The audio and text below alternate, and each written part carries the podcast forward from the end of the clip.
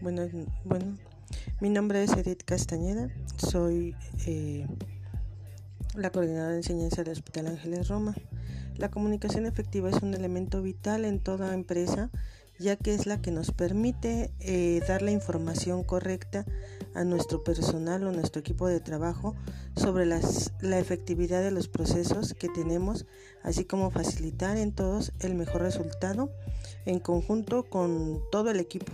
Si no se puede hacer así, no hay una buena comunicación.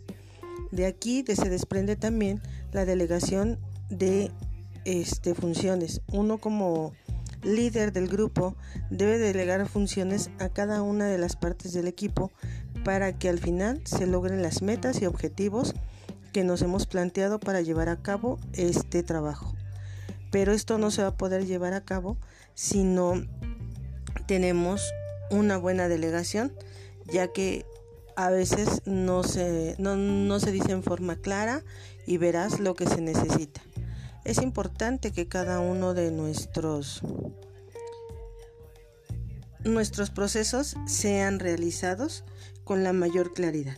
La realización de una tarea con claridad va a tener eh, varios componentes en los cuales si no damos una información adecuada eh, puede desviarse eh, los objetivos de lo que queremos llegar a hacer y no tener los resultados esperados. La primera parte que vamos a dar cuando queremos una tarea es proporcionar detalladamente muy claros y concisos sobre la tarea y los resultados que esperamos. Si no le damos esta información al personal o al equipo de trabajo, pues no vamos a poder lograr las metas.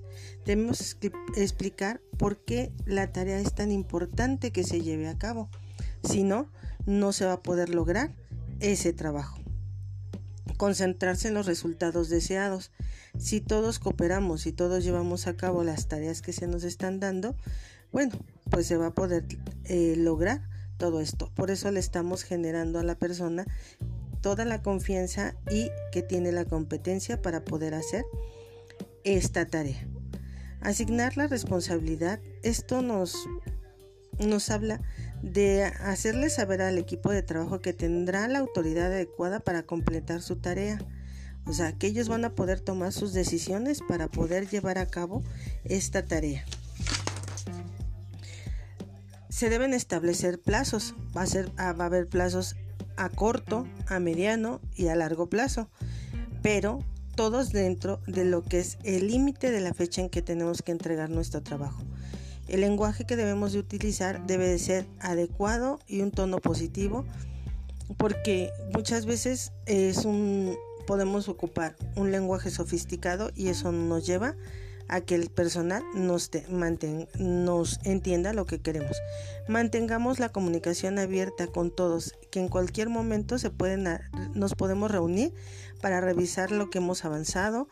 Podemos eh, eh, debemos en este momento en que nos podemos reunir podemos debatir y llegar a una conclusión en cuanto a que los avances que tenemos. Debemos escuchar los comentarios del equipo y no solo los de una persona o del líder.